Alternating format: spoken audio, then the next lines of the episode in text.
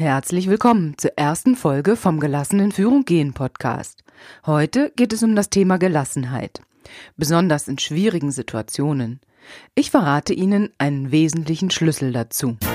Gelassenen Führung gehen, der Podcast für moderne Unternehmer und Führungskräfte. Hören Sie regelmäßig, wie Sie entspannt Verantwortung übernehmen und Ihren Führungsalltag mit mehr Leichtigkeit meistern. Stark, wegweisend, gelassen. Der Impuls von Frau Schulz. Peter und Paul, ich nenne sie jetzt mal so, sind Bereichsleiter von zwei Bereichen in einem großen Automobilkonzern. Es handelt sich übrigens um eine wahre Geschichte. Diese beiden Bereiche in dem Konzern sollten Hand in Hand zusammenarbeiten, haben viele Stellen, wo sie sich ergänzen und das Gesamtergebnis ist wichtig.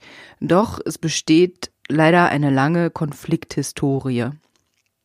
Dieser Konflikt wurde bereits zwischen den beiden Bereichsleitern, zwischen den beiden Personen in einigen Coachings in einem längeren Prozess bearbeitet und die zwei haben eigentlich mittlerweile mehr oder weniger Frieden geschlossen. Hier wurde also schon einiges investiert. Nun ging es darum, den Frieden auf die gesamten Bereiche auszuweiten. Aus diesem Grund haben also Peter und Paul ihre jeweils sechs Abteilungsleiter zu einem gemeinsamen Teamworkshop eingeladen. Einen Tag lang sollte daran gearbeitet werden, am gemeinsamen Verständnis zu arbeiten und in Zukunft an einem Strang zu ziehen. Diesen Workshop haben eine Kollegin und ich gemeinsam vorbereitet und moderiert. Die ersten zwei Stunden lief alles prima. Wir haben Sichtweisen ausgetauscht, Perspektiven gewechselt, einige Prozesse diskutiert, sind gut vorangekommen. Doch dann sendet Peter eine spitze Bemerkung zu Paul. Paul kann diese nicht so locker nehmen und reagiert nahezu eingeschnappt, würde ich sagen, recht emotional. Diese Bemerkung hatte ihn offensichtlich sehr getroffen und er hat mehrere Stunden gebraucht, um da wieder rauszukommen. Sie können sich nicht vorstellen, welche Auswirkungen das für den gesamten Workshop hatte. Die Ergebnisse in den nächsten drei, vier Stunden Diskussion waren sehr viel weniger brauchbar als die, die wir in den ersten zwei Stunden schon erzielt hatten, denn alle Teilnehmer, eben die Abteilungsleiter, die Mitarbeiter von diesen Bereichsleitern waren irritiert, verunsichert, wussten nicht mehr so genau, was sie sagen können dürfen und man hat deutlich gespürt, wie quasi jeder mit dem, was da eigentlich unterschwellig gerade geschah, beschäftigt war.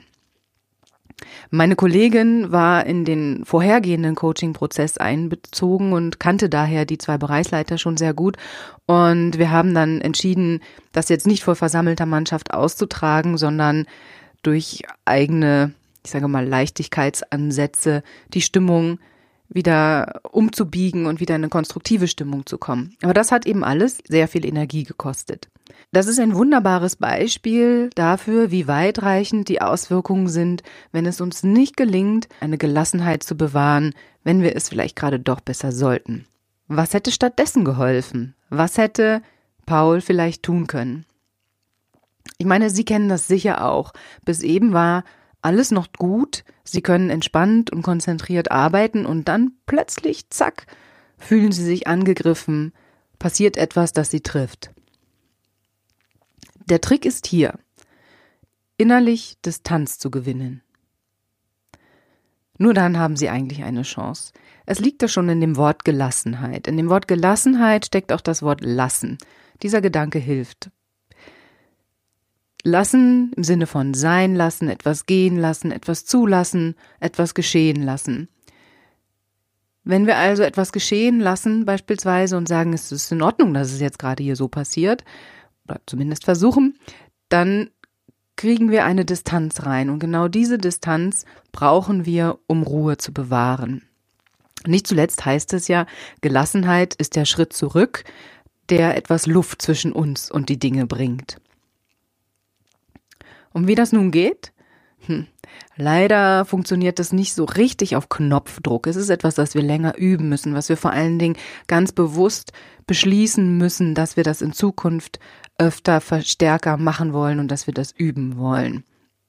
Es ist ja in unserem Gehirn, ich sage immer, bestimmte Verhaltensweisen, die wir immer und immer und immer wieder tun, sind in unserem Gehirn wie so eine Autobahn eingebaut Und wenn wir andere Verhaltensweisen, alternative Verhaltensweisen an den Tag legen wollen, dann müssen wir erst neue Autobahnen im Gehirn bauen. Und das passiert nur, indem wir auch anderes Verhalten tatsächlich an den Tag legen.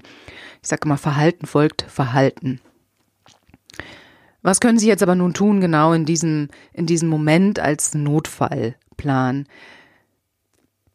Punkt eins, was immer geht und immer gut ist, ist, es ist Ihnen vielleicht nicht neu, atmen Sie tief durch. Wir müssen von diesem körperlichen Erregungsniveau runter, wenn wir Ruhe bewahren wollen. Wenn sie etwas trifft, wenn sie sich angegriffen fühlen, was dann in der Regel passiert ist, unser Körper reagiert dann eben mit diversen körperlichen Reaktionen die dazu führen, dass eben in ihrem Gehirn blitzschnell Entscheidungen getroffen werden wie Angriff, Flucht oder ähnliches. Das haben Sie bestimmt auch alles schon mal gehört. Und wir müssen also von diesem Erregungsniveau runter, damit unser Verstand wieder gut funktioniert und wir souverän, gelassen und in aller Ruhe überlegt reagieren und handeln können. Und das funktioniert ganz hervorragend, indem wir zwei, dreimal ganz tief durchatmen. Zweiter Tipp, Verlassen Sie physisch die Situation. Das heißt, gehen Sie von dort weg, wo Sie gerade sind. Das heißt nicht, rennen Sie Hals über Kopf Wut entbrannt aus dem Raum heraus, sondern manchmal reicht es schon ein, zwei Schritte zurückzugehen. In dem erzählten Beispiel standen wir alle gerade um eine Pinnwand herum und haben bestimmte Arbeitsergebnisse diskutiert.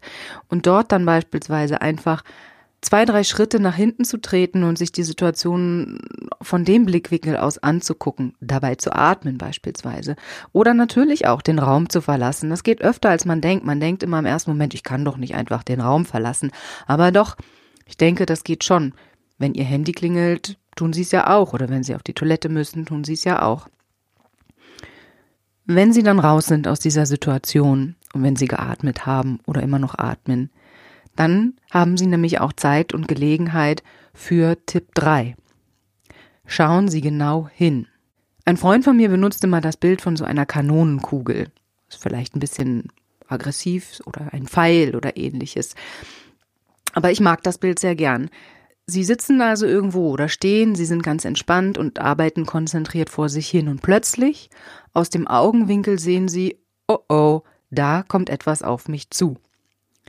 Nun haben Sie mehrere Möglichkeiten. Sie können den Kopf einziehen und hoffen, dass die Kanonenkugel an Ihnen vorbeifliegt. Sie können den Kopf hinhalten und darauf warten, bis die Kanonenkugel Ihnen den Kopf weghaut und Sie kopflos reagieren. Oder aber Sie können sich diese Kanonenkugel ganz genau anschauen.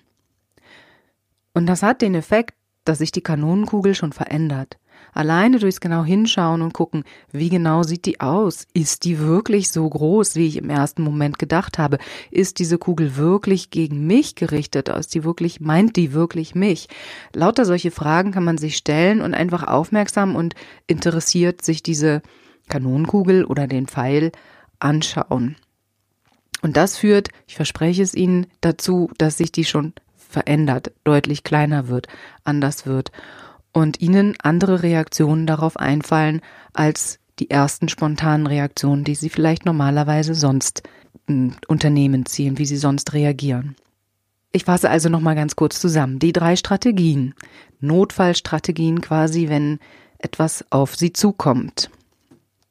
Atmen Sie tief durch, verlassen Sie physisch die Situation und schauen Sie genau hin. Das hätte Paul sicherlich auch sehr gut geholfen. Und dann wäre vielleicht noch die Frage, warum sollte Paul das tun? Ich meine, er war in diesem Moment als Bereichsleiter Vorbild für sämtliche Abteilungsleiter, die mit dort in diesem Raum gewesen sind. Und als Vorbild, als Führungskraft für andere Führungskräfte wiederum, bin ich überzeugt, geht es auch darum zu zeigen, dass Gelassenheit, Souveränität vielleicht auch Kooperationsbereitschaft etwas ist, was in dem Unternehmen sehr wichtig ist und was gelebt werden soll. Und in dem Moment, wo ich es in so einem Workshop selbst nicht lebe, naja, wissen Sie ja, wie sich das dann im gesamten Unternehmen eventuell fortsetzt. Ich gebe zu, das ist alles gar nicht so einfach, wenn Sie doch eigentlich gerade den Impuls verspüren, etwas ganz anderes tun zu wollen, in die Konfrontation zu gehen, sich zu wehren, davon zu laufen, was auch immer. Doch dass das selten zu einem wirklich guten Ergebnis führt, sehen wir ja nicht zuletzt bei Peter und Paul. Übrigens hat sich Paul am Ende des Tages vor versammelter Mannschaft bei allen dann für sein Verhalten entschuldigt. Das wäre ihm dann sicher auch gespart geblieben. Was schließen wir nun daraus? Ein wesentlicher Schlüssel zur Gelassenheit ist also die Distanz. Wenn Sie gelassen und souverän reagieren wollen, Ihren Automatikmodus im Griff haben wollen, wenn Sie sich neue Verhaltensweisen aneignen wollen, dann müssen Sie Distanz herstellen. Vor allem auch innerlich natürlich. Das braucht etwas Übung, aber es gibt Tricks, die helfen. Mein Name ist Wiebke Schulz und ich bringe Sie gelassen in Führung. Wenn Sie gut finden, was Sie hier hören, teilen Sie es Ihren Freunden und Kollegen mit. Und hören Sie in der nächsten Folge wieder rein. Da erfahren Sie, welche ultimative Frage Sie in einer blöden Situation sofort besser fühlen lässt. Bleiben Sie dran, Ihre Frau Schulz.